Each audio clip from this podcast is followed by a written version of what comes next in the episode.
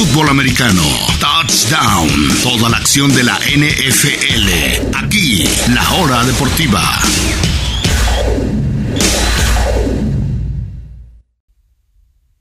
Y continuamos en la hora deportiva, mis amigas y amigos, en este miércoles 19 de octubre. Continuamos ahora con la NFL como cada miércoles con las conclusiones tras la semana 6, ya exactamente la tercera parte del calendario ya se jugó, algunos equipos ya jugaron, bueno, exactamente 28 equipos ya jugaron más de la tercera parte del calendario, ya jugaron 6 partidos, solamente hubo 4 obviamente que no. Tenemos eh, ya 6 de 18 semanas jugadas y tenemos mucho que comentar sobre lo que pasó este fin de semana. Comencemos con el duelo de domingo. Los Cowboys cayeron, por fin perdió Cooper Rush hasta su sexto partido como titular fue que eh, llegó a perder. Eh, en total, obviamente, pues no me sentiría muy mal si fuera fanático de los Vaqueros, porque al fin y al cabo es su quarterback suplente, lanzó tres intercepciones, Tienes algunas bajas importantes y aún así le peleaste tú por tú a Filadelfia en su casa, que es todavía el único equipo invicto en la NFL. Pero veamos un poquito, mi, conclusión es, no sé quién pueda bajar a las, a las Águilas de Filadelfia del primer lugar de la conferencia. Tienen marca de 6 y 0, es decir, que le faltan 11 partidos. Veamos, ¿Cuáles son los 11 partidos? Este fin de semana descansan, se van a mantener como el único invicto. Regresan en casa en el clásico de Pensilvania ante los Steelers. Son favoritos. Viajan a Houston, favoritos. Reciben a los comandantes, a quienes ya vencieron en Washington. Son favoritos. Visitan Indianápolis.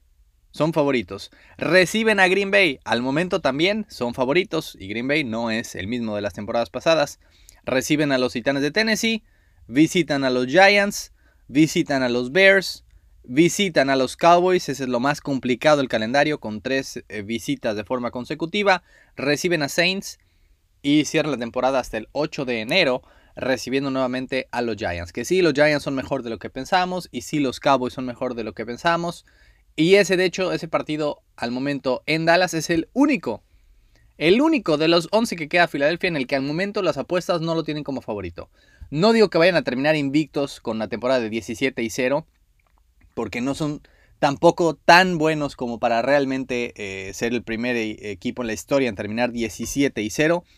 Pero realmente, ¿cuántas, ¿cuántas derrotas podemos ver en el calendario para las Águilas? Una, una de la parte importante de la que muchos veíamos que Eagles eran un equipo de playoffs, no solamente lo mucho que habían avanzado, es que el calendario es muy favorable. Tampoco es como que hayan vencido a ninguna eh, mayor potencia hasta el momento. Vencieron a los vikingos, pongan ustedes, que, es, que van 5 y 1, pero así que digamos contendiente a máximo poder, tampoco lo son. Cardenales ya vimos que tampoco son un contendiente. Y los Cowboys sí, pero con su mariscal suplente.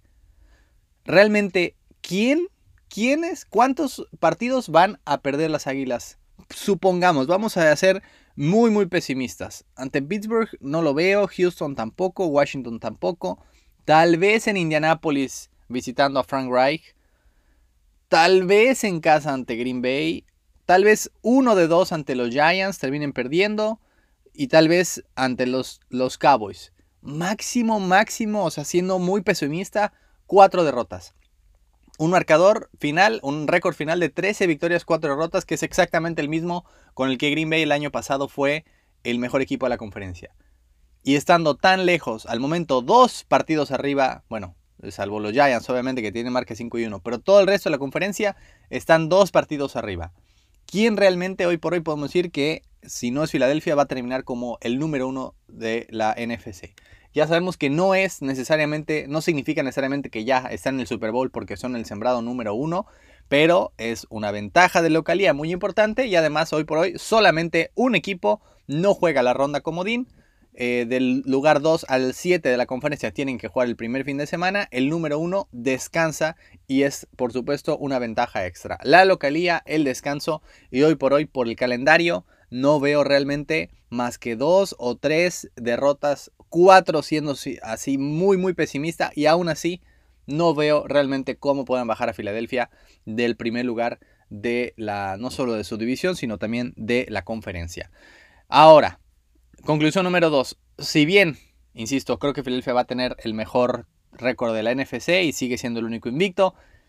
El mejor equipo de la NFL se llama los Bills de Buffalo. Y por eso es que muchos Power Rankings, pese a que no están invictos y Filadelfia sí, ellos son el número uno y lo demostraron justamente ese fin de semana con el partido más complicado. Y ojo, lo más importante para los Bills es que están aprendiendo a ganar de otras formas. Aquí los hemos criticado mucho diciendo que saben cuando ganan te aplastan.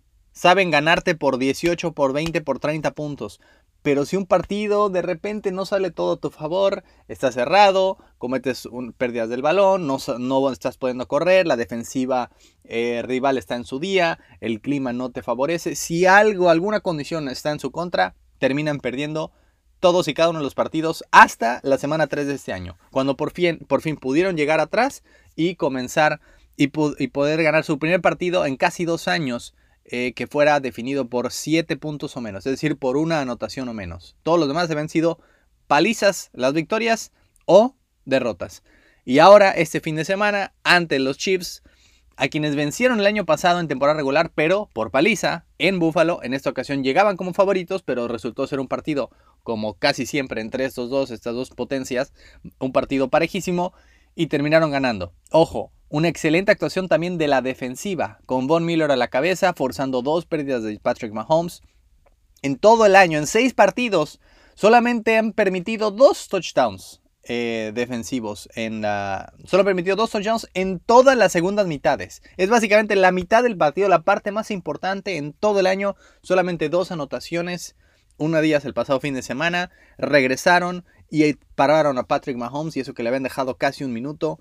Me parece eh, que eh, ha sido muy peligroso y hoy por hoy veo los Bills más favoritos que antes, precisamente por esos partidos. Porque así pueden ganarle por 35 puntos a Pittsburgh, no me sorprende, no me realmente no, no les di puntos por esa victoria en Pittsburgh. Esta victoria en Kansas City cerrada, sí, porque están aprendiendo a ganar de otras formas. Todavía tienen limitaciones con el juego corredor y eh, con la secundaria, con algunas bajas sobre todo pero al fin y al cabo es un equipo muy completo. Todavía podrían añadir a alguien en la temporada baja. Hoy dijo Von Miller que Odell Beckham Jr. estará jugando con ellos. No sé si les haga falta, pero ya sería eh, nada más la cereza en el pastel.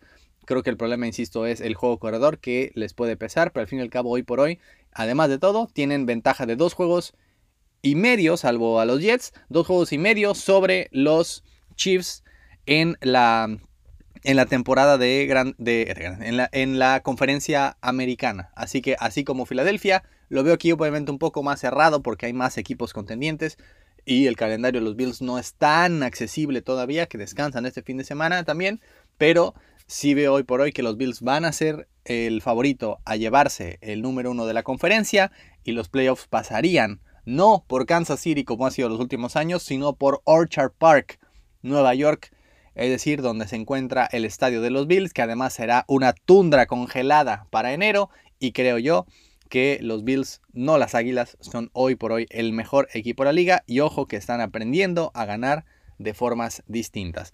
Vámonos con la número 3. Hay seis equipos que tienen marca de 3 y 3 y los seis equipos al principio del año eran contendientes a campeón. Todos estaban en esa burbuja de contendiente a campeón. No son los únicos que tienen marca de 3 y 3, pero me parece curioso que justamente todos estos equipos que esperábamos fueran contendientes, que esperábamos fueran mucho mejores de lo que están siendo, ninguno tiene marca ganadora. Son seis equipos y los voy a ir nombrando muy rápido conforme a menos preocupado me tienen a los que más preocupado me tienen. De estos seis equipos, el que menos me preocupa al momento es San Francisco. Porque los 49ers perdieron el fin de semana ante Atlanta, sí sabemos. Atlanta, ojo, ojo, el único equipo en toda la liga, no Filadelfia, no Buffalo, Atlanta, el único equipo en toda la liga que ha cubierto la línea en todos los partidos. Es decir, si has apostado por Atlanta en cada partido, en todos has ganado, en absolutamente todos. San Francisco cayó ante un equipo que es mucho mejor de lo que piensan todos, porque todo el mundo piensa que va a quedar de una forma y siempre Atlanta termina siendo mejor que esa forma. Ha pasado seis veces, pero al fin y al cabo San Francisco llegó con básicamente la mitad del, equipo titular lastimado. 10 titulares lastimados, incluyendo Trent Williams, que me parece la baja más importante, más Jimmy Ward, más Nick Bosa, eh, Mosley, Kinlaw, Verrett, obviamente ni siquiera estoy contando a Trey Lance. Mucho, mucha parte del equipo está entre algodones, fue simplemente una derrota que estaba incluso eh, no presupuestada, pero era entendible por tantas bajas, por esta visita en la costa este por segunda semana consecutiva. No pudieron regresar a su casa, se quedaron en la costa este. El horario no les beneficia mucho, ya que fue a las 10 de la mañana para ellos.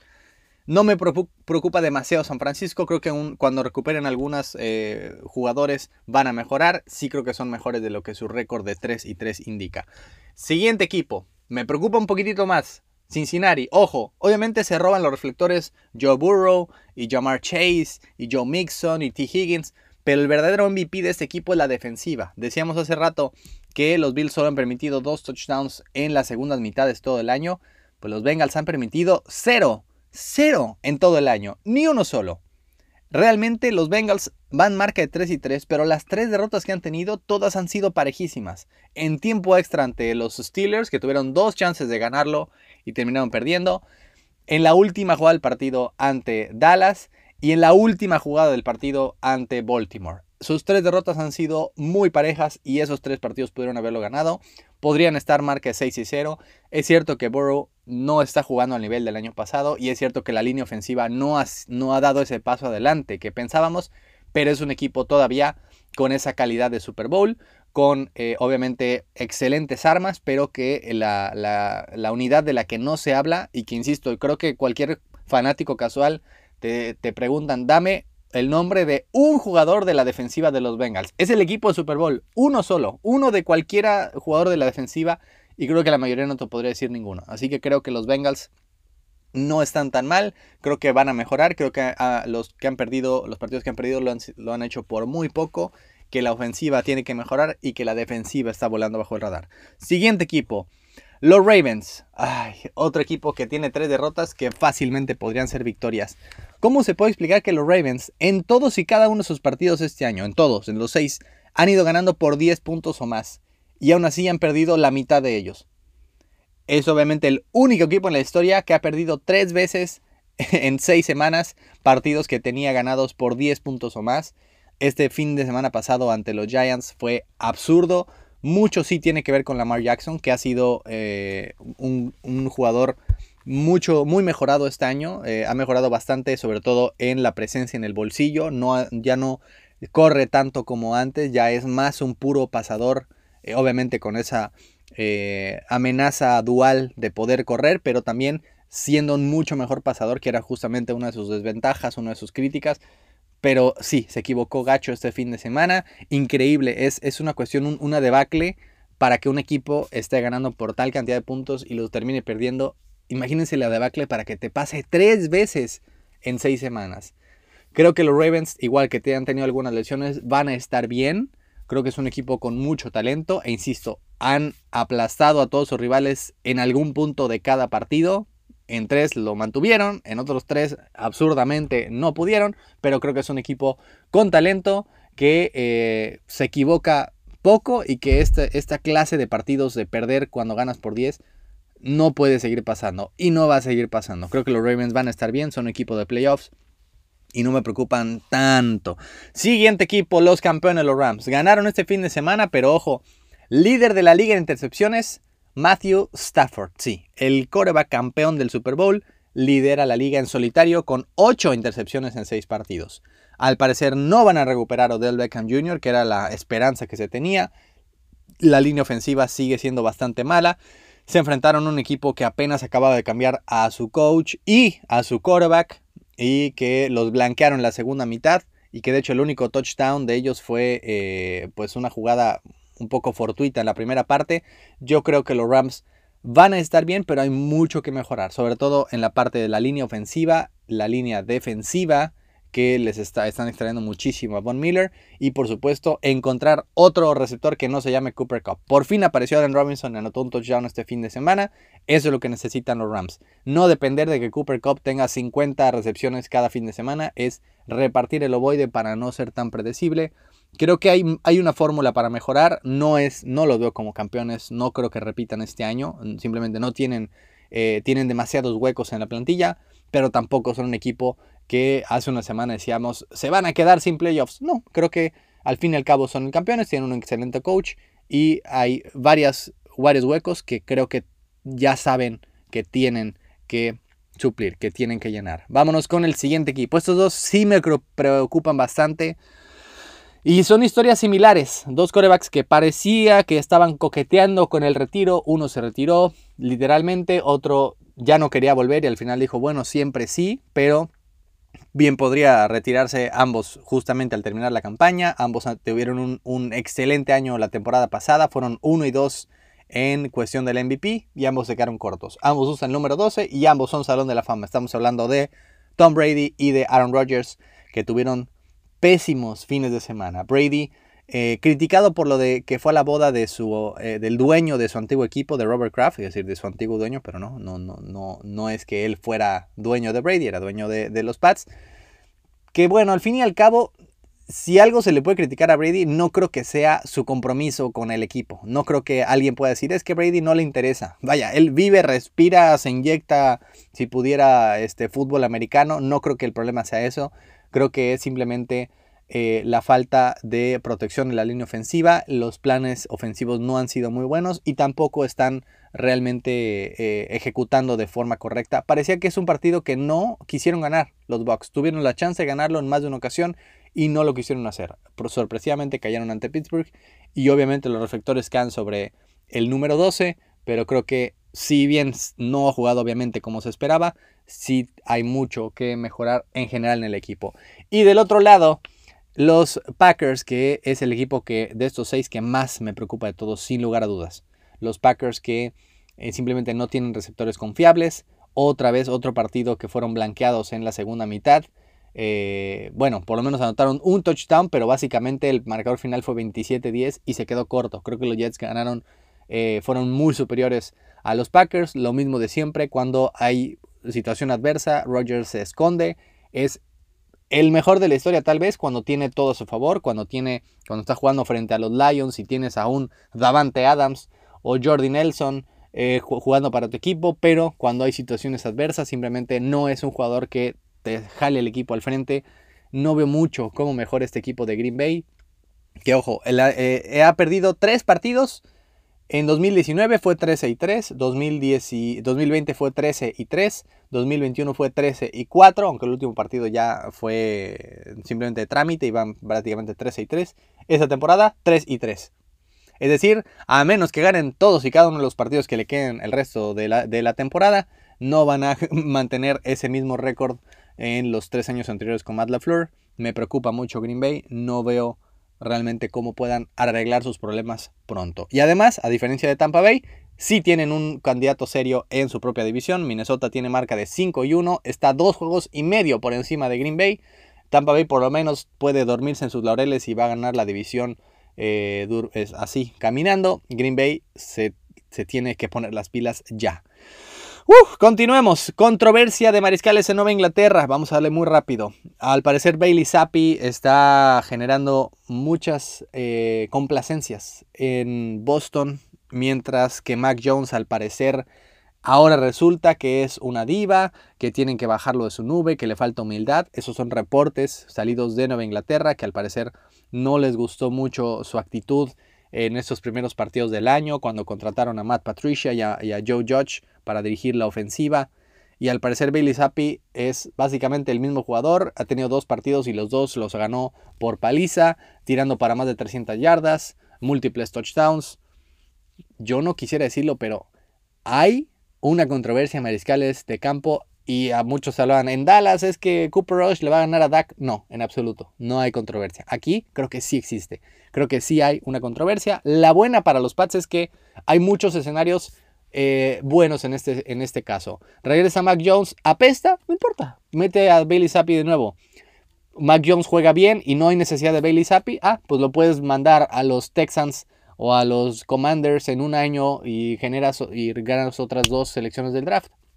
Es decir, hay buenas eh, y, viceversa. Eh, Mac Jones apesta, Billy Zappi termina siendo titular pues bueno, mandas a Mac Jones a los, a los Commanders por otras dos selecciones de draft. Es decir, creo que algo, algún provecho le va a sacar Belichick a esta controversia de mariscales que sí existe en Nueva Inglaterra. Y por último, por último, el problema en Denver. El problema en Denver es que todo es el problema. El problema es que no puedes cambiar a una parte y todo se va a arreglar. Sí es cierto que Russell Wilson ha sido, ha jugado basura esta temporada.